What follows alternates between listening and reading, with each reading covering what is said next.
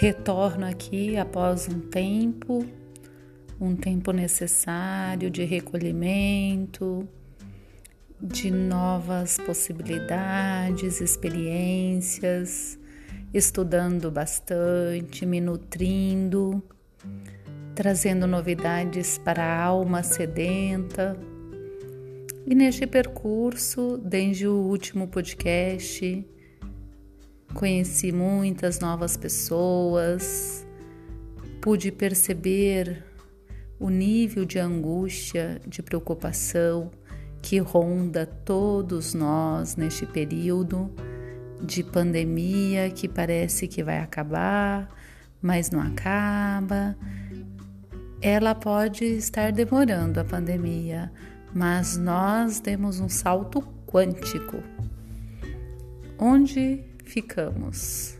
Para onde fomos? Para onde desejamos ir mais ainda?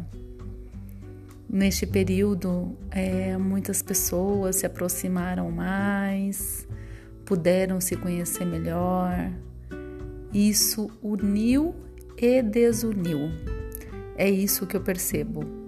As relações, elas foram todas atualizadas.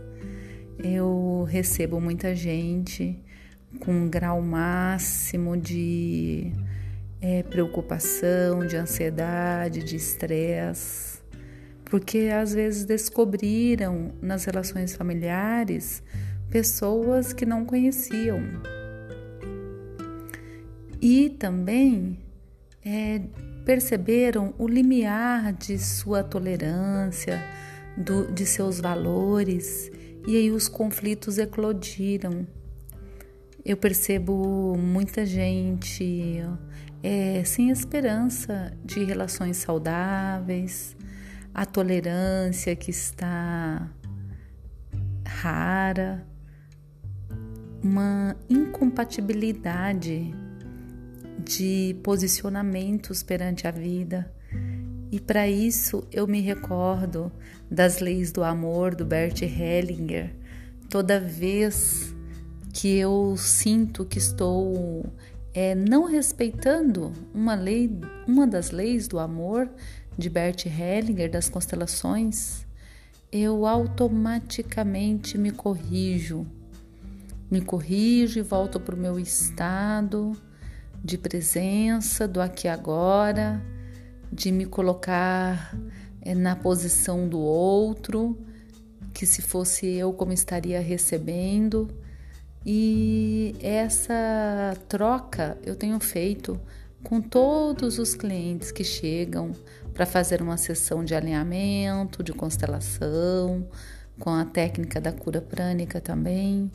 Então, é, as pessoas estão se sentindo sozinhas, é, têm dificuldade em falar o que sentem, e com isso a gente resgata as leis do amor de Bert Hellinger, que de forma muito resumida, eu repito aqui para você que nunca tenha ouvido, é o pertencimento ao dar e receber, a ordem, então da forma como a gente chega na nossa família, se a gente é o primeiro, se é o segundo filho, se é o último, se é o décimo segundo, que é o meu caso, tudo isso tem implicações.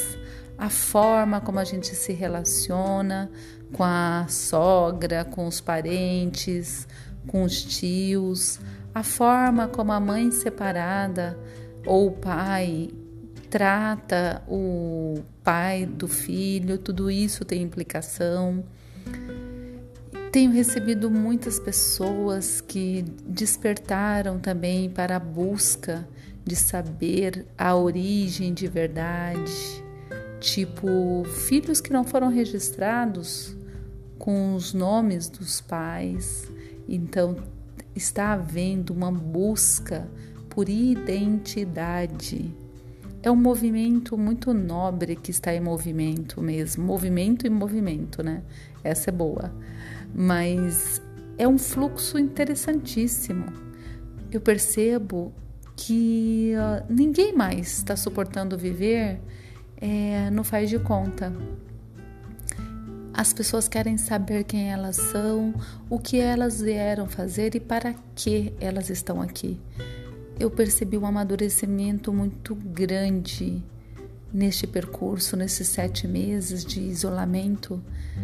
Muitos de nós nos encontramos, encontramos a nossa essência e às vezes estamos até é, ficamos surpresos até em ver quem realmente nós somos. E tem uma linda marcha em curso desse voltar para nós mesmos. Então, as famílias estão realmente muito tocadas, muito mexidas.